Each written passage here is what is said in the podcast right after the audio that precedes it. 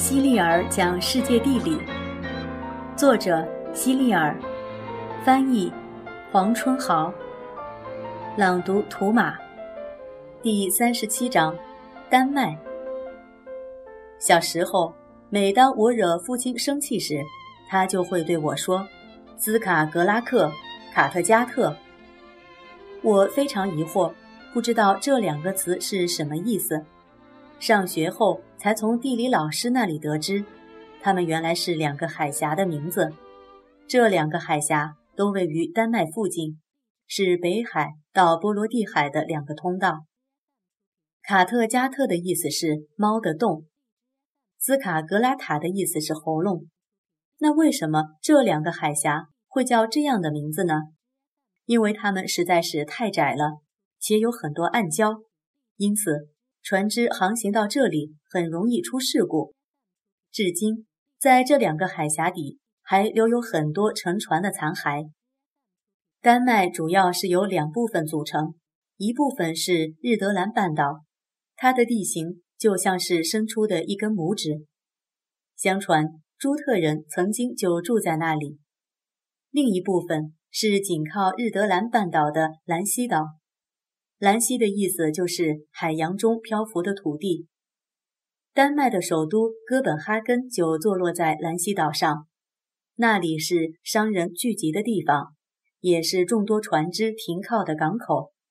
不过，基尔运河开通后，很少有船只再从斯卡格拉塔海峡和卡特加特海峡通过。兰西岛也比以前冷清了很多。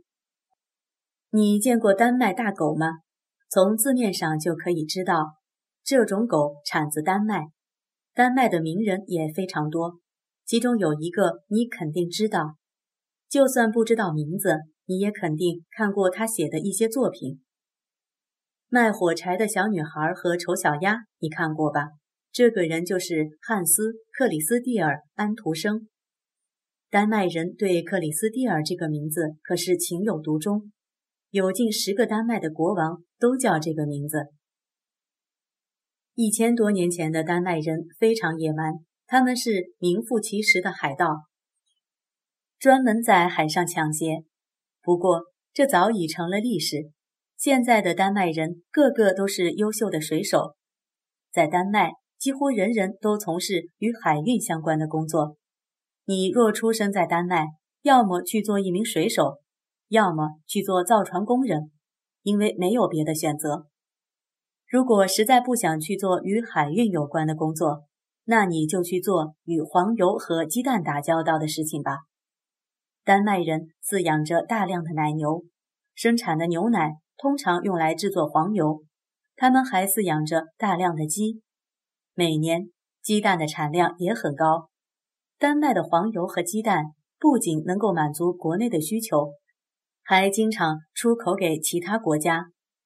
丹麦人的节俭是出了名的，他们将质量好的黄油出口给别的国家，自己只吃廉价的脂肪做的黄油。丹麦是最适合人类居住的国家，丹麦人的平均寿命也比别的国家都长。我们一起去长寿之国丹麦吧，这是喜欢旅行的人常常说的一句话。丹麦只是一个不起眼的小国，但是它曾经却拥有两个比自己陆地还要大好几倍的岛屿。这两个岛屿距离丹麦都很远，都是在寒冷的北部地区。小一点的叫冰岛，大一点的叫格陵兰岛。现在，冰岛已经不是丹麦的领土了，而是一个独立的国家。格陵兰岛还是丹麦的一部分。也许你想知道，丹麦怎么会有这么两个名字古怪的岛屿啊？冰岛上到处都是火山和温泉，格陵兰岛上却处处都是冰雪。在我看来，冰岛的名字应该是火岛，格陵兰岛才是真正的冰岛。就好像我们仍在做梦时，梦中的场景往往与现实中的截然相反一样。格陵兰岛上的冰层是全世界最厚的。有的地方竟达到了四百米。靠近大海的冰层会整块整块的掉进海水中，有时候一块居然和一座教堂差不多大。它们在海面上漂浮着，这就是我们常说的冰山。爱斯基摩人居住在格陵兰岛上，也许你又有问题要问了。整个岛屿都被厚厚的冰层盖住了，他们吃什么、穿什么、住在哪里呢？如果是个岛外的人，面对这些难题肯定会束手无策。但这些都难不倒爱斯基摩人。鱼类、动物和鸟类是爱斯基摩人最容易获取的，也是最天然的食物。格陵兰岛上的海雀非常多，常常成群结队的出现。通常，爱斯基摩人。捕捉一次海雀可以吃上好几个月，而且他们也不用担心吃不完的海雀肉会变质，因为整个格陵兰岛就像一台超级大的冰箱，他们把吃剩的海雀随手一扔，下顿还能照样吃。格陵兰岛的最低温度可达零下七十摄氏度，一般人不要说在那里居住。就是在岛上站上一小会儿也受不了。爱斯基摩人也怕冷，但是他们有御寒的秘密武器，那就是海雀的羽毛。爱斯基摩人把海雀的羽毛做成衣服的里衬，非常柔软，也非常暖和。除了海雀，岛上还生活着一种叫绒鸭的鸟，这种鸟的羽毛比海雀的还保暖。